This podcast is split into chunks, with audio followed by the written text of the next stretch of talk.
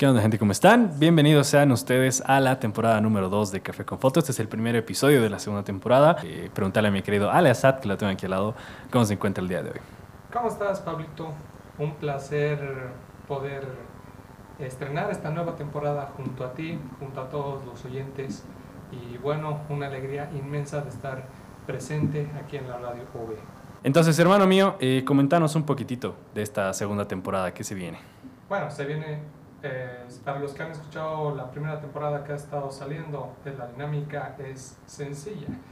Em, y para los nuevos que nos están escuchando, Café con Foto es un espacio dedicado a la fotografía. Pablo Villarroel es un fotógrafo ya de bastantes años, al igual que mi persona. Nos unimos y bueno, creamos Café con Foto. ¿Y por qué no? E, esta charla es eh, dedicada a la fotografía y por qué no hacerlo tomando una rica taza de café. Exactamente. Así que un honor poder estar aquí compartiendo con ustedes en, en, esta segunda temporada. Como ustedes sabrán, si es que han escuchado la primera temporada, nosotros tenemos la siguiente dinámica. Ale tiene una temática sorpresa, yo tengo una temática sorpresa y ya luego empezamos con la temática general del programa. Entonces, Ale, ¿quieres empezar? Claro que sí. Bueno, como primer tema que he estado viendo y analizando, ¿por qué no hablamos de fotografía en blanco y negro? ¿Ya? Mm. Em, en este punto quisiera saber cuál es tu perspectiva acerca de la fotografía en blanco y negro, cuándo utilizarla, cuándo no. Algunos tips que podamos dar ambos sobre la fotografía en blanco y negro. A ver, eh, sí he trabajado con fotografía en blanco y negro muy, muy poquito. La verdad es que han debido ser contadas las veces que he utilizado blanco y negro. No soy tan fanático, Aprendí bastante en esta cuarentena gracias a un fotógrafo, eh, Beto Barrero. Él trabaja casi todo en, en, blanco y negro en su Instagram. Y mm, es interesante cómo es el blanco y negro una manera diferente de contar una, una experiencia o un sentimiento, porque no solamente es desaturar la foto, es trabajar con las luces, los medios tonos y las sombras de manera separada y es donde más se nota. Por más que no notes el color, sí se nota muy, muy fuerte como las sombras le dan dramatismo, como las zonas altas le dan volumen y como los medios tonos. Eh, puedes diferenciar algunos, algunos tonos de piel, algunas... Eh, sí, algunos colores, puedes distinguirlos al ojo por, por el contraste que tienen. No es lo mismo un verde en blanco y negro que un rojo en blanco y negro. Puedes notar ese contraste. Entonces se me hace súper interesante. Creo que yo lo usaría si es que hiciera fotografía documental o si si trabajara con fotografía, con street photography, creo que se me hace una bonita forma de utilizarlo. Las pocas veces que lo he utilizado, lo he utilizado para una fotografía, para una sesión de fotos de una banda que quería fotos en blanco y negro para su disco y para street photography. Un día que había elecciones, me fui por la calle a hacer fotitos con mi cámara, capturando gente, capturando personas caminando, flores, perritos, lo que sea, y en blanco y negro queda interesante. Según tu perspectiva, ¿cuál es la esencia de la fotografía en blanco y negro? La esencia de la fotografía en blanco y negro es que así empezó la fotografía, en realidad.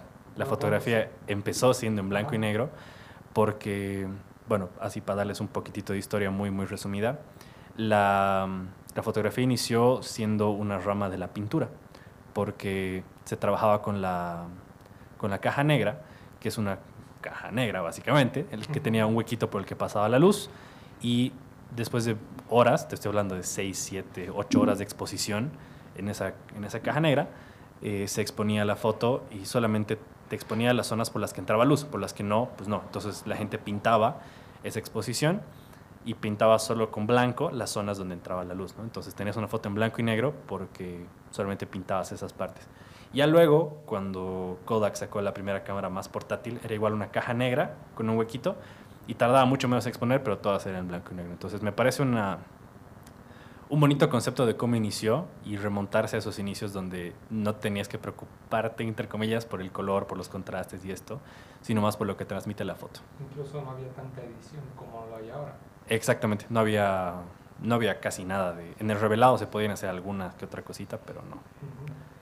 Bueno, según mi perspectiva, el, el tema de la fotografía blanco y negro es interesante porque ya no, no es, ya no te tienes que preocupar tanto por el, por el color, sino más que todo por las luces y sombras que la unión de eso se, se llama contraste. ¿ya? Entonces, eh, yo creo que incluso es un, un, tipo de fotografía un poco más como que para tratar de transmitir algo o tal vez una acción. Por eso tal vez eh, pienso yo que se volvió muy eh, popular el hecho de tomar fotografías con street photography, o sea, eh, el tema de fotografía en la calle o fotografía de guerrilla, por ejemplo, los, los fotoperiodistas, que incluso he visto documentales en, en Netflix, en, en otras plataformas, donde estos fotógrafos de, guerrilla llevaban su cámara en la guerra y demás, y lo sacaban en blanco y negro. Y era interesante porque podías notar toda la acción, no había elementos distractores y demás cosas, y hay fotografías en blanco y negro muy, pero muy buenas.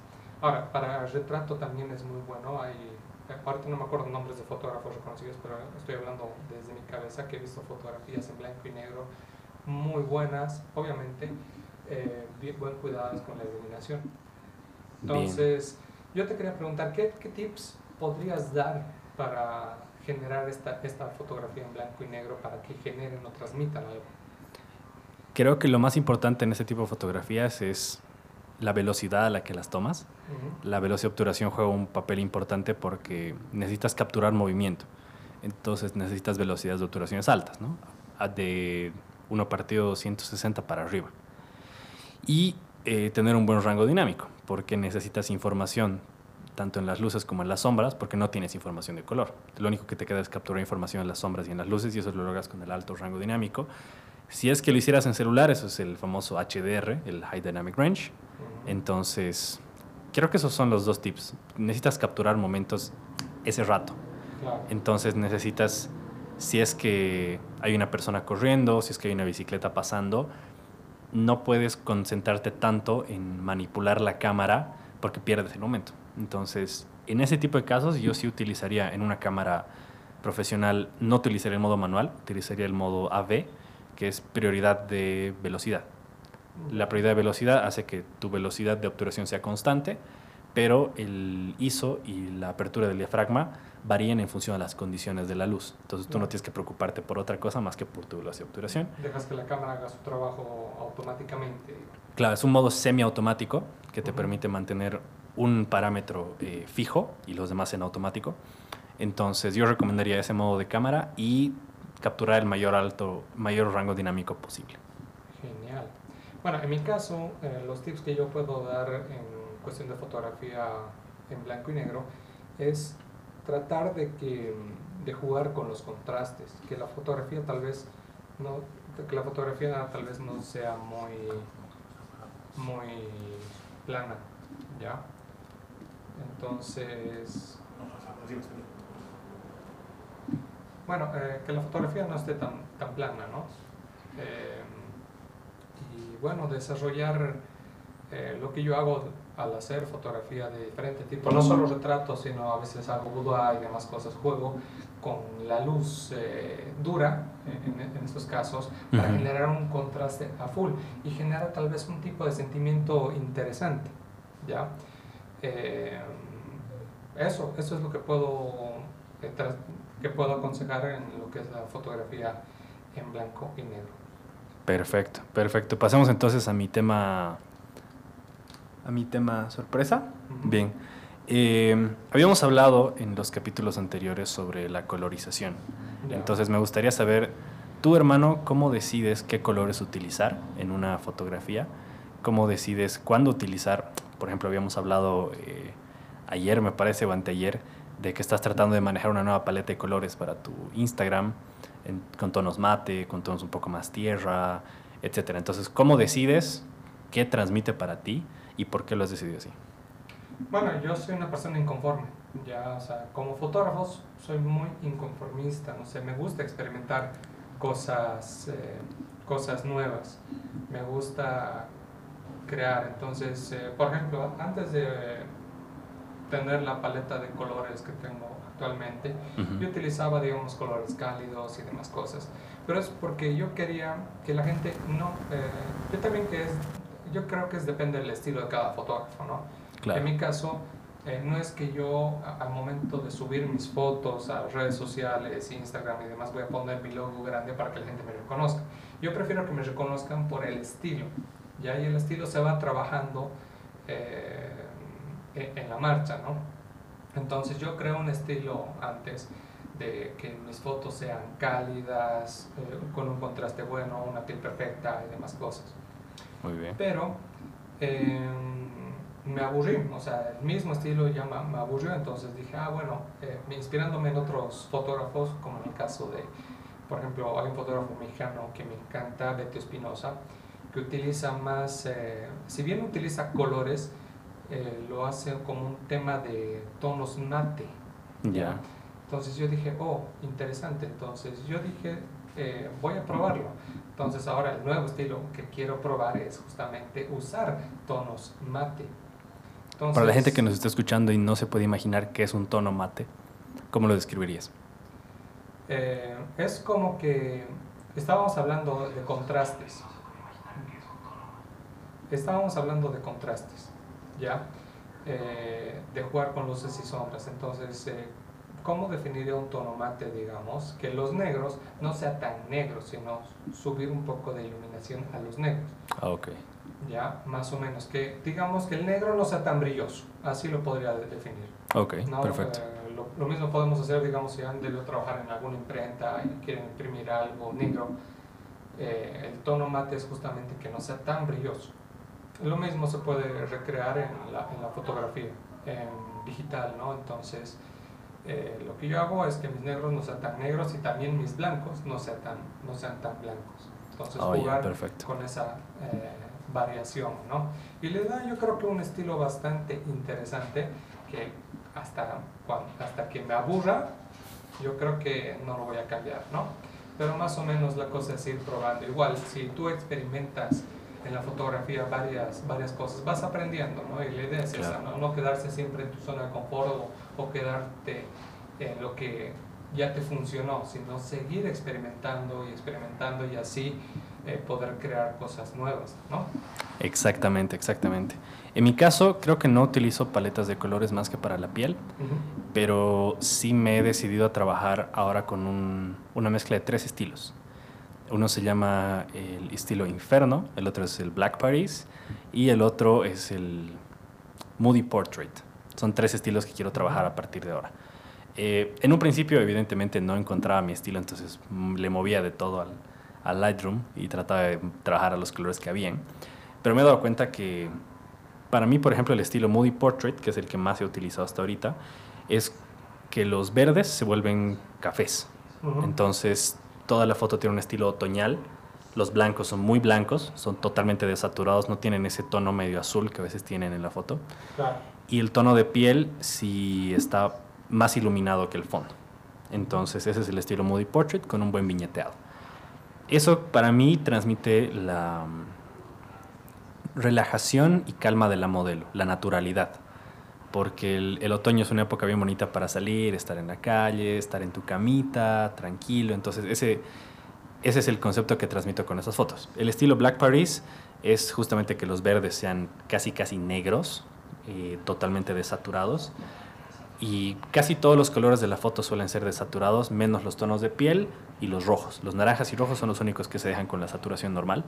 Entonces, eh, trato de... Con ese se transmite más misterio, más elegancia y misterio a la vez. Entonces funciona harto para moda y la idea es que tengas colores eh, morados, verdes, amarillos que puedas desaturar, porque si no tienes esos colores y tienes colores rojos o tonos de piel, no se nota el efecto. Claro que sí. Bueno, eh, para es un poco complicado eh, que la gente que nos esté escuchando eh, sepa de lo que estamos hablando, porque ahorita estamos hablando de colores, pero ellos solo se pueden imaginar. Por eso les recomendamos que nos puedan seguir en nuestras redes sociales de fotógrafos. En mi caso me pueden seguir como ale barra baja asad con Z barra baja foto con PH y a Pablo lo pueden seguir en... Eh, a mí me pueden seguir en Pablo Villarruel barra baja PH también en Instagram, eh, doble R doble L para... Mucha gente se equivoca, güey. Hay una, hay, una, hay una calle aquí en Cochabamba que es la avenida Villarruel y aún así la gente se equivoca. En fin, eh, y las redes sociales del podcast, arroba café con foto en todo lado. Ahorita estamos en Radio OV 103.9. Eh, si es que nos quieren encontrar en Instagram, en YouTube, en Facebook, en todo lado, arroba Café con Foto, en Spotify y en Apple Podcast también estamos como Café con Foto, también en YouTube. Y bueno, también dar las gracias a, a la radio que nos a- abrió las puertas, que es Radio OB, en la emisora de 103.9. Exactamente, somos parte del, del equipo de Movement que, que estamos aquí, estamos siendo estrenados, somos los nuevos, ¿no? Claro que sí. Eh, de todas maneras, yo decía que nos puedan buscar en estas redes sociales. Igual algunas fotos de nosotros van a aparecer en todas las redes que acabamos de mencionar, justamente para que se den cuenta eh, de lo que estamos hablando en este momento, que estamos hablando justamente de, de colores y demás cosas. ¿no? Exactamente. Y las redes sociales también de la radio, eh, Radio OV y arroba somos barra baja movement en Instagram, para que los puedan seguir también. Así que no hay excusas, chicos. eh, pueden seguirnos en todas las redes sociales sabidas y por haber que Café con Foto está ahí. Exactamente, exactamente. Eh, ah, y el último estilo que es el que, que es el que ahorita estoy trabajando para mi perfil personal es el Inferno. Eh, me cansé un poquitito del Orange. Claro. Orange Steel es el contraste entre que en las zonas altas tengas tonos naranjas y en las zonas oscuras tengas tonos azules. claro. Es el famoso Orange Steel. Y traté de buscar el opuesto al Orange Steel. Y el opuesto al Orange Steel es el estilo Inferno, que justamente tienes tonos azules en las zonas iluminadas y tonos naranjas en las zonas oscuras. Pero no es un tono teal celeste, sino un azul verdoso, como manchado con verde. Y tiene un poquitito de tonos mate, porque los negros no son totalmente negros, las sombras están bastante iluminadas. Y tiene bastante grano, la foto bastante ruido, pero adrede. Es un grano... Sí, es un grano que se le pone en edición. Por más que la foto esté perfectamente enfocada y no tenga ruido, tenga ISO 100, el, estilo que yo estoy buscando para mi feed personal es que tenga ruido, que tenga grano. Y en mi caso, el- lo que yo busco para mi, mi feed personal, para mis fotos, es el que decías de Black Paris. eh, o sea, naranjas y bueno, todo casi desaturado. Pero algo de- interesante del estilo inferno que tú hablas es que, y la gente ya se va, eh, en este caso ya se va a poder dar cuenta de, de lo que hablamos. Yo lo hago parecido a mm, la paleta de colores que utiliza la película Joker. Puede ser, sí, un poquitito, un poquitito. No, no, tanta, no con tanta intensidad, pero más o menos así le haya parecido, porque la foto que tú subiste en, en tu feed personal eh, me ha encantado, pero le haya parecido justamente a, a la- esa paleta de colores que utiliza la película Joker. Es por el azul verdoso. El azul verdoso representa eh, la, digamos, un poco la maldad y la locura. Eh, dentro de las paletas de colores que utiliza el Joker está el naranja, que representa la calidez. Y te vas a dar cuenta como al principio de la película todo, el- todo tiene un tono naranja con un poquitito de azules que muestra su locura. Y luego la escena cambia totalmente a ese azul verdoso manchado, porque Claro. es su, su tristeza manchada de locura y su locura manchada de tristeza, eh, que le da ese tono misterioso y, y- y potente, digamos, cargado de mensaje. Entonces sí, sí tiene una similitud interesante. Mira, no me he puesto a pensar en eso. Claro. Y bueno, como eh, se estarán dando cuenta, eh, tanto el blanco y negro que hemos estado, hemos estado hablando anteriormente, como el uso de los colores que nosotros damos como fotógrafos a nuestras fotografías, tiene una similitud, o pienso yo, importante, eh, una como sinergia, que la idea de jugar con los colores o jugar solo con blanco y negro, la similitud es que tratamos de demostrar emociones, ¿no ve? Entonces, eh, un buen fotógrafo, eso es lo que yo pienso en- desde mi perspectiva, es el que transmite emociones a través de una fotografía. Cualquier tipo de emociones, puede ser alegría, tristeza, locura, como en el caso que estamos hablando del Joker, eh, cualquier tipo de emoción es válida, ¿ya? Porque digamos, una fotografía de moda, puede, la modelo es espectacular, wow, la producción es increíble, te has gastado una pasta tremenda en una, en una producción de moda, digamos. Ya, está bien, la modelo es bonita, el traje es bonito, pero si no transmite esta foto, al final no lograste tu cometido. Y Claro. yo creo que eh, el fotógrafo tiene que hacer eso, ¿no? Transmitir algún tipo de emoción Si es lo que quiere también. Claro, para que impacte un poco más. Ahora, si solo es fotografía de catálogo para mostrar productos, ya está bien, también es un mercado que se puede, que uno se puede abrir, ¿no? Hay mercado para todo. Exactamente. Justo ayer o anteayer estaba hablando con el invitado de nuestro episodio 9, me parece, Ricardo García, Ujú. y me estaba comentando, eh, me dijo una frase que él escuchó, no sé si fue de Daniel Chin o de Dani Batista, que decía porque estamos hablando de un fotógrafo que se preocupaba demasiado por los megapíxeles de su cámara y la Ajá. calidad y la nitidez y no sé qué. Y decía, él me repitió esta frase, que decía, una mejor, eh, más megapíxeles en tu cámara solo significa que vamos a ver tus cagadas en, en mejor calidad, nada más. Entonces, creo que sí es algo importante el concepto, porque hay, hay fotógrafos que siguen trabajando con cámaras analógicas o con celulares y hacen fotos maravillosas. Entonces, realmente el, la- el mensaje y el concepto que transmites en tu imagen creo que es bien, bien importante. Perfecto. Bueno, eh, esos fueron los dos prim- eh, primeros eh, temas. Como verán, esto es algo improvisado, no es que nosotros preparamos, eh, o sea, un, un, un, un guion. ¿no? La idea es, bueno, tenemos los temas principales Y hablar. nosotros nos dejamos llevar y llevar y, y llevar. De esta manera esperamos que también aprendan un poco y, bueno, hacerlo un poco más llevadero el podcast, ¿no? En especial en, este, en esta segunda temporada, primer episodio de Café con Foto. Exactamente, la idea es que sea una charla entre amigos, ¿no? Eh, Claro. que ustedes sientan que están charlando con un... Vi un meme el otro día, eh, no sé si viste estas fotos que aparecen en los refrigeradores de personas comiendo juntas o tomando refresco Ujú. y una persona de verdad sentada al lado de la foto comiendo con ellos, ¿no? Y decía, así se siente escuchar podcasts. Claro. Eh, porque sí, es divertido, ¿no? Yo, yo últimamente he estado consumiendo mucho podcast mientras ordeno mi cuarto, mientras cocino, las pocas veces que cocino, o mientras como, mientras almuerzo si estoy solito. Me gusta... Mientras estás en el baño, tal vez. Ajá, mientras, mientras me ducho, mientras lo que sea, porque yo siempre he dicho, es el único contenido que tú puedes consumir mientras haces cualquier otra cosa. Entonces, también por eso es que no tenemos guion, ¿no? Que es una charla entre cuates. Claro que sí. Ahora sí, pasemos al tema principal. Claro, el tema que- principal que hemos estado, eh, eh, que nos hemos puesto de acuerdo, pero no hemos preparado ningún guion, es eh, la utilización de los objetivos, ¿no? Exactamente, Eh, lentes. Claro, eh, para la gente que no sabe, objetivos, lentes, eh, hay, en, este, en este tema creo que hay un punto interesante en el cual tocar. Mucha gente se confunde. Objetivos, lentes, ¿cómo llamar? Ópticas. Ópticas. Son sinónimos, ¿no? O sea, Sí.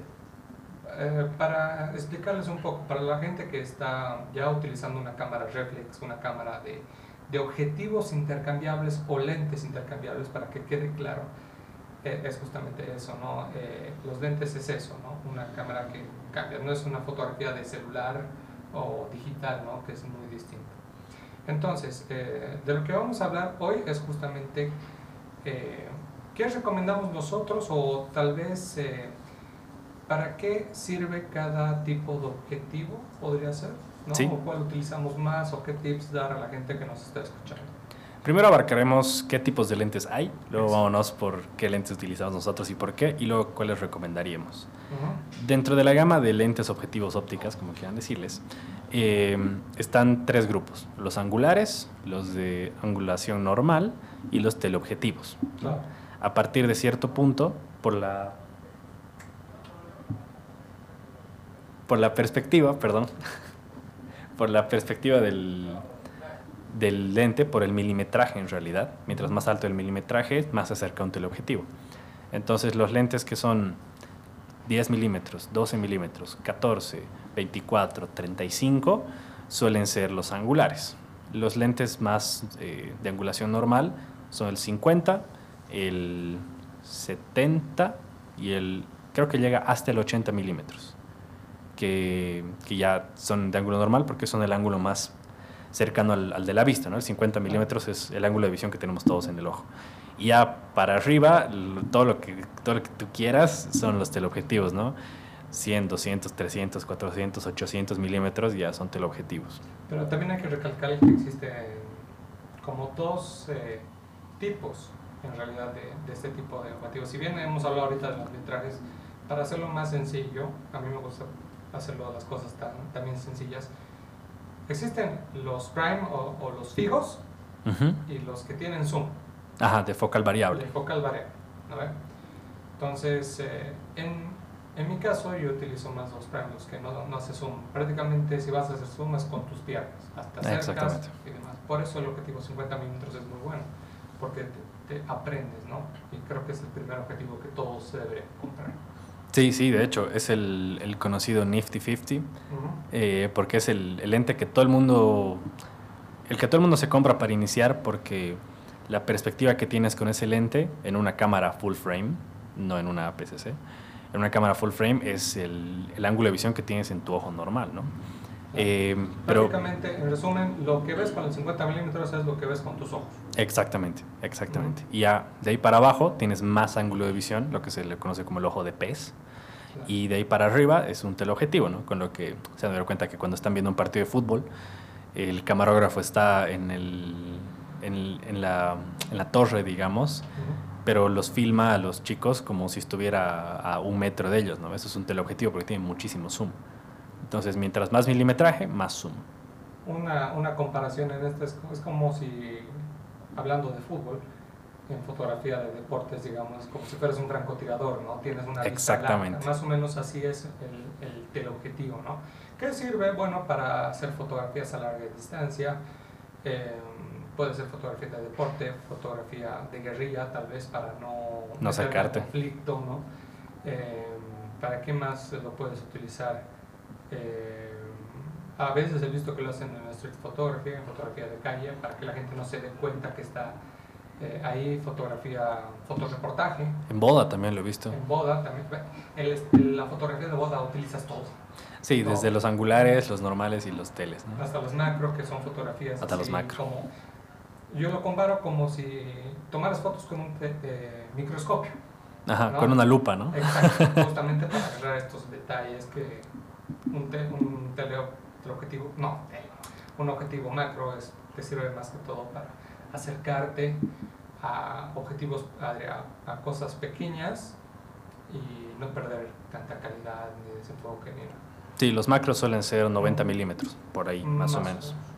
No son objetivos especializados. Ahora, ¿qué lentes utilizas tú y por qué?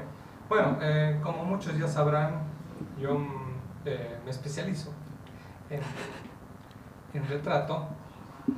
Y yo los que más utilizo en mi trabajo, mm, lo que tengo en mi mochila de fotógrafo, son, tengo cuatro objetivos o lentes. El 35 milímetros fijo, ya. El 50 milímetros, que es la réplica del humano. El 35 es eh, un poco más angular. El 85 milímetros, que es mi objetivo favorito porque no me deforma tanto el retrato y demás cosas. Yo amo, creo que si entran a nuestras redes sociales, eh, en mi caso de arroba ale barra baja barra baja foto con ph, ahí van a poder ver el 90% del trabajo que subo ahí es hecho con el 85 milímetros, pero es porque es mi favorito. Claro. ¿Ya? Y bueno, utilizo, yo también hago eventos sociales, bodas, eh, eh, bautizos, qué sé yo. Entonces, en eventos sociales, yo lo que utilizo es un 2470 de objetivo variable. Este sí tiene zoom. ¿Por qué lo utilizo así? O sea, en ese yo solo eh, lo utilizo para eventos sociales. ¿Por qué? Ahí va la, la respuesta. Porque yo cuando produzco una sesión de fotos para, con alguna modelo y demás cosas, tengo el tiempo de cambiar el objetivo. Saco, digamos, el 50, meto el 85 y, demás. Entonces, eh, en eventos sociales tienes que estar pendiente más que todo de la situación, no tienes el control del, del ambiente. Claro. ¿ya? Entonces, como tienes que hacer rápido y captar todos los detalles sabidos y por haber de lo que pasa, adelantarte a, a las situaciones, utilizo el 2470. Perdón, el 2470. Justamente para captar, ¿no? Eh, digamos, fotografías granangulares con 24 o teleobjetivo de ya 70 milímetros. Claro. Entonces ahí ya tengo una, una variación y no pierdo tiempo en sacar y meter eh, objetivo, ¿no? Claro, entre que cambies de un 24 a un 50 se te va la novia, ¿no? Claro, no puedo perder el, beso, el primer beso de esposos, ¿no? De, en la iglesia me puedo, me puedo perder eso. O sea, pequeños detalles importantes te lo puedes perder. Entonces la idea es estar ahí presente y no estar preocupándote tanto de cambiar objetivos y demás cosas. Exactamente. Pero esto, como cualquiera, así ya se adquiere también con, con práctica. Y bueno, es un poco caro el tema de los objetivos. Sí. Eh, tú en tu trabajo, ¿qué objetivos tienes o cómo trabajas?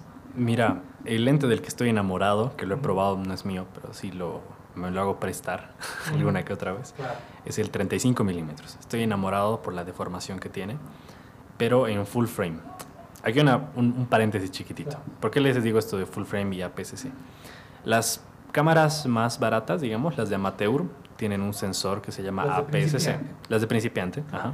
Son un sensor que se llama APS-C, que es sensor recortado. Claro. Y las full frame son sensor completo. ¿no? Mientras más eh, mientras más caras son, ya empiezan a ser full frame. ¿no? Eh, Claro. por ejemplo, la que tiene Ale es full frame y la que tengo yo es de sensor recortado.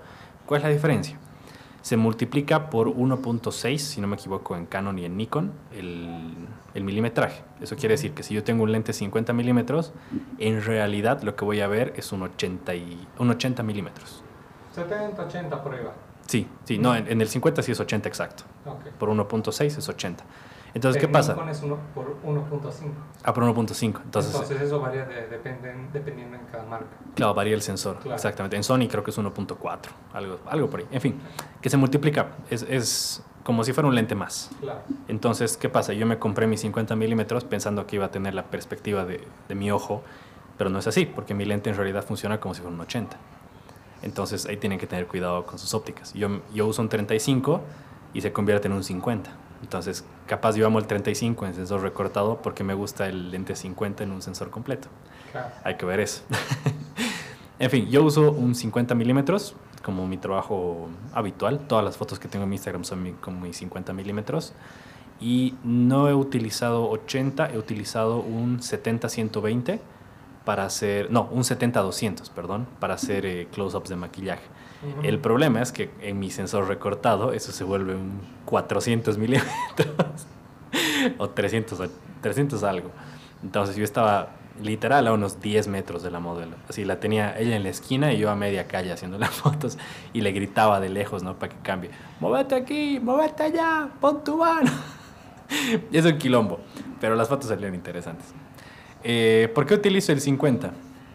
Es el lente que más eh, que mejor desenfoque me da porque es de apertura 1.4. Entonces es un lente caro Mm. en una cámara de amateur y eso balancea bien mi trabajo. Entonces me gusta mucho el desenfoque que tiene, por más de que sea 1.4, si yo disparo a 2.8, a, a 2, a 3.5 incluso, mantengo desenfoque en el fondo Claro. y tengo la textura de su piel, cosa que no pasaría con un lente de kit. Los lentes de kit son los que vienen con todas las cámaras, que es el 1855 y su máxima apertura es 3.5 y no, pues casi todo sale enfocado por la porque es zoom, ¿no? Pero hay, un- hay buenas técnicas con el 1855 que yo estaba probando que, bueno, los que tienen el objetivo de kit cuando empiezas, es tan sencillo el tip que yo puedo dar, que lo reduzcas a 50 milímetros exactos, Ujú. ¿ya?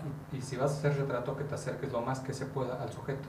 Y así vas a obtener un leve desenfoque del fondo si ese es tu objetivo. Claro, ¿ya? claro. Obviamente tienes que- las condiciones varían, pero lo tienes que hacer en ambientes bastante iluminados, porque si lo haces, digamos, 6, 7 de la noche No, no ya, no, ya ¿no? no da nada. y exagerar el ISO es complicadísimo. Sí. Entonces yo he hecho bastante retratos interesantes. O sea, hay un dicho, no es el no es la cámara, es el fotógrafo, no Sí. es la flecha, es el, El indio. indio. ¿no ve? Entonces, mientras más tú estudies de fotografía y demás cosas, vas a saber, eh, vas a saber sobrellevar todas estas situaciones, ¿no? Y, y hacer- y el dicho que yo siempre doy, ¿no? Hacer lo mejor que se tiene, con lo- de- a me- hacer lo mejor que se puede, perdón, Con lo que se tiene. ¿no? Entonces, eh, igual yo tomo, últimamente he estado haciendo producciones y tomando fotos con mi celular, eh, fotografía de celular también es otro, pero igual es, es una cámara. Entonces, si tú la sabes utilizar, sabes hacer composición y demás cosas, si bien estás limitado, puedes sacar un gran trabajo de eso. Exactamente. ¿no ve? Entonces, eso es interesante con el tema del que hablamos. Ahora, ¿qué recomendarías, qué lentes recomendarías para diferentes tipos de fotografía? Supongamos que nos está escuchando ahorita una persona que quiere empezar a probar un poquito, quiere hacer bodas, quiere hacer paisajes, quiere hacer retrato, quiere hacer Hagamos- moda y quiere hacer hagamos productos. temas al azar y digamos primero yo, digamos, y luego yo te, te, te, te pimponeo a vos y decir, ah, ¿qué harías con eh, en Buda, por ejemplo? ¿Qué objetivo? Ok. Ya. Perfecto. Empieza tú. Para fotografía de paisaje, ¿qué lente utilizarías? Eh, la verdad, yo cuando estaba empezando, eh, Y eso es una recomendación que a, a muchas personas les doy. Cuando quieres dedicarte a eso, primero tienes que encontrar tu estilo. Y hacer fotos de todo, a todo. Yo hacía fotos de todo lo que se moviera y no se moviera. en este caso, paisajes también. Claro. Hacía fotos de animalitos, palomas en la plaza, eh, amigas en retrato. Entonces, hacía um, diferentes tipos de, de fotografía. Ya, entonces, con respecto a qué haría, un, o sea, cómo tomaría una fotografía eh, de retrato, de, perdón, de paisaje, pues, si recién estoy empezando, en 18 milímetros, Ujú. ya, pero en 18 milímetros le bajaría lo más que se pueda al, lo cerraría lo más que se pueda al diafragma. Un poco de clases de fotografía, ya. El diafragma te sirve para dos cosas. Controla la cantidad de luz que pasa del objetivo, del lente que hemos estado hablando, hacia el sensor. Exactamente. Y dos, controla la profundidad de campo, que en bonito, en simple, controla si el, el fondo está desenfocado o no, ¿O qué tanto se o desenfoca? qué tanto se desenfoca. Entonces, para objetivos de paisajes necesitamos que todo esté enfocado, ¿no? Las nubes, las montañas, lo que estés haciendo, ¿no? Eh, un río, qué sé yo. Necesitamos que todo esté desenfocado. Entonces, uno, para captar la mayor cantidad de imagen en 13, eh, 18 milímetros, digamos. Supongamos que estamos con un 1855 en 18 milímetros. Ahí captamos todo. Y bajaría el tema de lo que es el, el diafragma, lo cerraría bastante. Digamos, por decirte 18, o ahorita no me acuerdo cuál es el máximo, pero incluso... F22. Digamos a F22, digamos que es lo máximo. Le meto a F22, pero si me va a oscurecer, como compenso con la velocidad de obturación O liso. o el ISO. Ya, en este caso, digamos, bajo la velocidad de obturación vamos a hacer una larga exposición. Vamos, digamos 30 segundos. Entonces ya tengo F22, ya hemos cerrado bastante el diafragma. Vamos a hacer 30 segundos, pero si muevo la cámara se va a mover todo, entonces es trípode. Y bueno, para no, no tener tanto ruido, eh, que podemos hablar incluso del ruido, eh, el ruido, para hacerlo sencillo, son, eh, si fuerzas demasiado el ISO, te sale puntos rojos, verdes y azules en la imagen. Ujú. ¿ya? que es como que estás sobreesforzando el sensor. El sensor eh, no tiene mucha luz, entonces agarra luz de donde puede. Como sobreesfuerzas el ISO. es- Aparecen colores que no existen. Exacto. Entonces la idea es eso. Lo subo tal vez a 100 o a 200, pero lo- la idea es jugar con eh, solo el diafragma, con la velocidad de obturación y un trípode. Y hacer varios intentos hasta sacar el efecto de ese. Perfecto. Más o menos algo así estaría. Ahora, si, ten- si tuviera todo el, el dinero del mundo, ¿qué objetivos utilizaría? Un 24 milímetros, un 18 milímetros. Si son eh, fijos, mucho mejor, porque los, si es con zoom son pesados, si no me equivoco. Pero más o menos eh, utilizaría objetivos más angulares, ¿no? No, no utilizaría tanto, y es por eh, gustos propios, el ojo de pez que se llaman 9 milímetros, 8 milímetros, Ujú. porque me deforma la imagen. Tienen que tomar en cuenta que mientras más angular es la, el objetivo, más se deforma tu imagen. Exactamente. ¿Qué significa esa deformación? Que a- cuando ves tú en, en, la, en la computadora, los bordes como que se, Curvean. se curvean. Más o menos esa es deformación de imagen. Claro, si tuvieras una línea recta de la calle, la línea se empieza a entrar a un lado, ¿no? Se empieza a curvear. Ok, sí, sí, más o menos. Eso es la, la deformación de imagen. Pero eso es lo que yo puedo recomendar con respecto al tema de, Paisaje. de paisaje. Pablito, tú, ¿qué objetivo utilizarías? Digamos, eres un fotógrafo de guerra, ¿ya? Ujú. Hay mucha acción, es- o incluso fotoperiodista, ¿no? Que sacas fotos para tomar conflictos, eventos, eh, digamos, digamos, bloqueos, marchas y demás. ¿Qué objetivos tú lo usarías para ese tipo de, de fotografía? ¿Qué objetivos o, o un objetivo si quieres? Un... Ok, utilizaría un 70-200 de focal variable. No utilizaría un lente fijo. Porque justamente por, por el tema de los conflictos no siempre están lejos. A veces tienes un conflicto bastante cerca tuyo y no tienes más calle para irte atrás, ¿no? Entonces, sí me gustaría... En ese aspecto no sería mejor un, un, un objetivo más amplio. Es que el 70-200 en una cámara full frame, el 70 sí te da perspectiva, porque si yo hago retratos con un 80 milímetros y he logrado sacar cuerpo completo sin mucho problema, sé que el 70 me funciona bien para estar a, cierta distancia de seguridad, ¿no? Tampoco voy a ir a tomarle fotos a medio metro si estoy fotografiando guerra o conflictos. Y poder subirlo hasta 200 me permitiría hacer la de francotirador, subirme a un, a un árbol y empezar a tomar fotos del despelote, ¿no? del conflicto. Así que yo creo que un 70-200 que tenga una buena apertura de diafragma, porque si necesito, como son conflictos, necesitas una buena velocidad de obturación. Entonces también necesitas que la apertura sea buena. Un 70-200 2.8 eh, un, o un 70-200 F2, que son, son, caros, pero, pero sí darían totalmente, o sea, podría sacarle el provecho a esa situación con, con ese lente. ¿Cómo solucionar es un problema que yo lo puedo ver?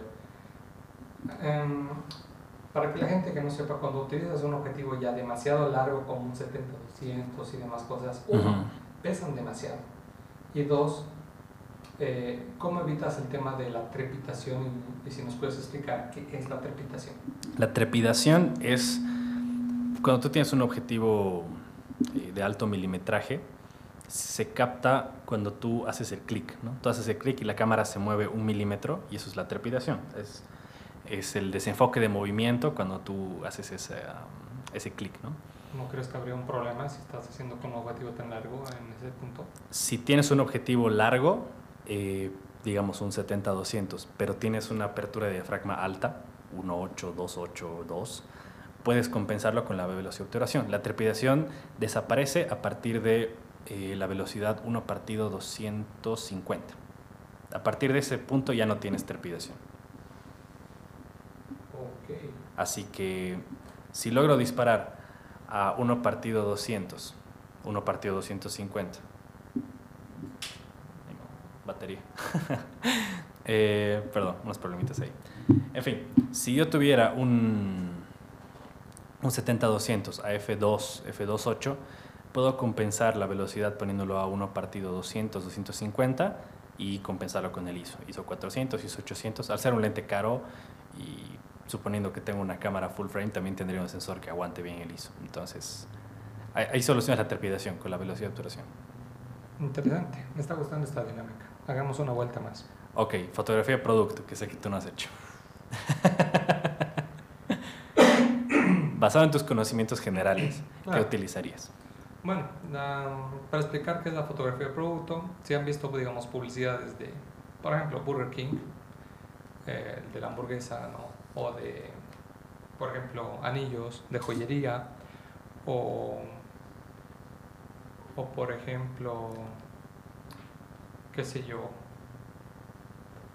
de producto, Coca-Cola, una botella de Coca-Cola o una botella de Pepsi, por decirte. Que no nos están patrocinando por por mencionar esto, por si acaso. Pero eh, eso es fotografía de producto. Orientada a vender. Claro, está más dedicado a vender. Mm, me ha puesto en una situación demasiado complicada porque yo no hago este tipo de fotografías. ¿no? no es que no me guste, no es que no lo haría. Sé, tengo algunas bases, pero muy básicas. No es algo que eh, yo me dedicaría porque me gusta retratar más personas, objetos que se mueven más que, estén animados ahí. Por eso tampoco hago paisaje. Pero tengo la más o menos experiencia por conceptos de la fotografía, lo básico que uno sabe, ¿no?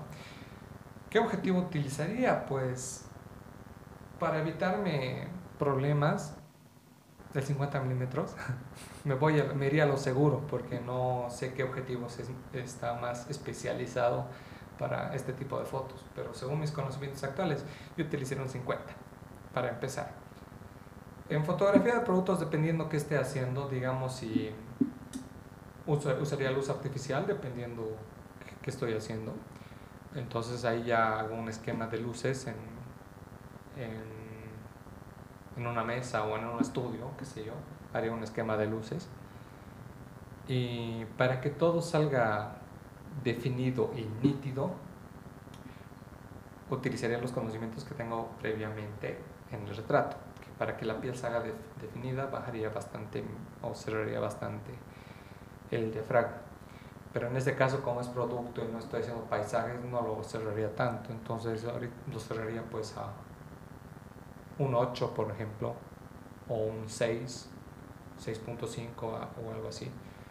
Porque no estoy, no quiero que todo me salga enfocado solamente el producto. Ok. Digamos que aquí lo que estamos haciendo es una botella de algo, ¿no? Entonces es lo que haría, haría mi, mi esquema y miraría lo más básico que sé. Ahora, también he visto en redes sociales que hay una tendencia en hacer fotografía de producto, pero en exteriores. Eso le causa más dinamismo también a la imagen y me gustaría hacerlo. Em, para este tipo de, fotos, ahí me arriesgaría un poco más y utilizaría un un 85 milímetros, ya para tener más desenfoque en el fondo. Eh, comentarles, chicos, que si utiliz eh, a los que nos están escuchando, chicos, hola.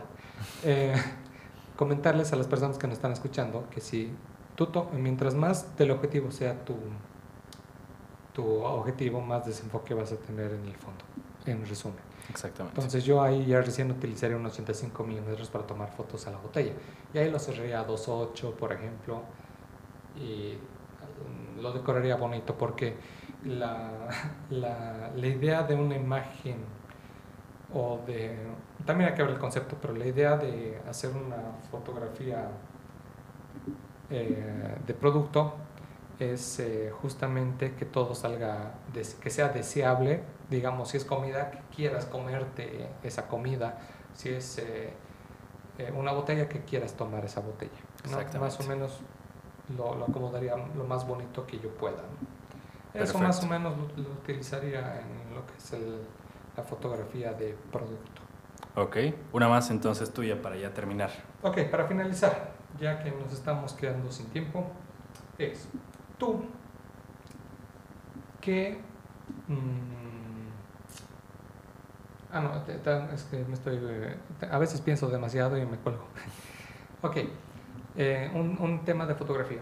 Vas a, vamos a hablar de fotografía de bebés. Uh, newborn. Newborn de bebés. ¿Qué objetivo utilizarías o cómo trabajarías con eso? Ok. Para tu sorpresa, sí he hecho fotografía de newborn. Eh, de hecho, yo doy clases de fotografía personalizadas, digamos, de uno a uno, y me contrató una, una señora que, que hace newborn.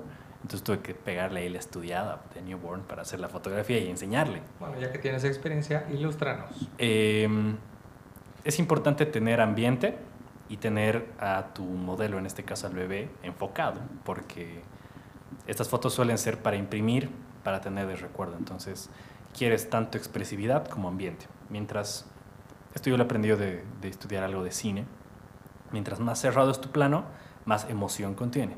Y mientras más abierto es tu plano, más información contiene. Entonces, quieres un punto medio. Claro. Lo ideal es en cámara full frame un 50 o un 85. ¿Por qué?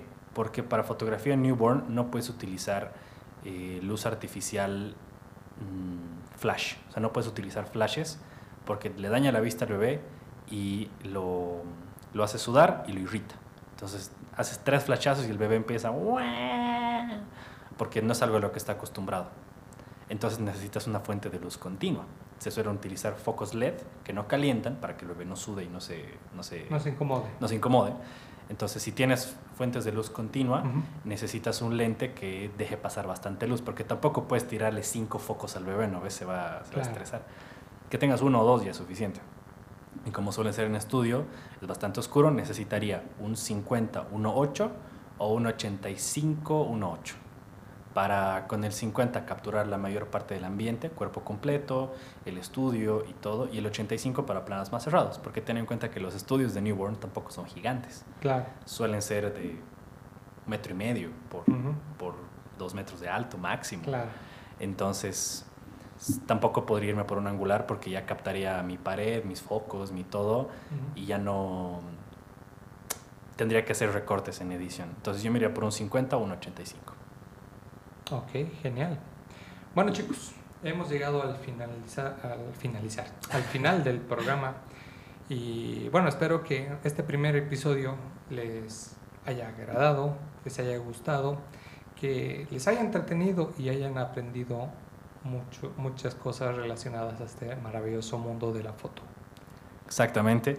Eh, de verdad agradecer a la radio OV que nos tiene aquí en nuestro primer episodio de la segunda temporada. Es un honor poder estar aquí eh, en sus dulces oídos desde la radio. Nos han abierto también... las puertas, una nueva experiencia. La verdad yo encantadísimo, primera vez que hago radio y la verdad me ha encantado hacer radio. Sí, sí, está siendo muy interesante. Si es que notan una mejora también en la calidad de audio es porque estamos grabando con los equipos de la radio. Exacto. ya no estamos grabando en mi cuarto como solíamos grabar los primeros o, episodios. O vía online. O vía online, que también es un quilombo. Así que eso, recordarles que nos pueden seguir en nuestras redes sociales, arroba café con foto, en Instagram, Facebook. Eh, todas las redes todas sociales, las redes sociales que encuentren. Eh, estamos como Café con Foto en YouTube y en Spotify también para que nos escuchen.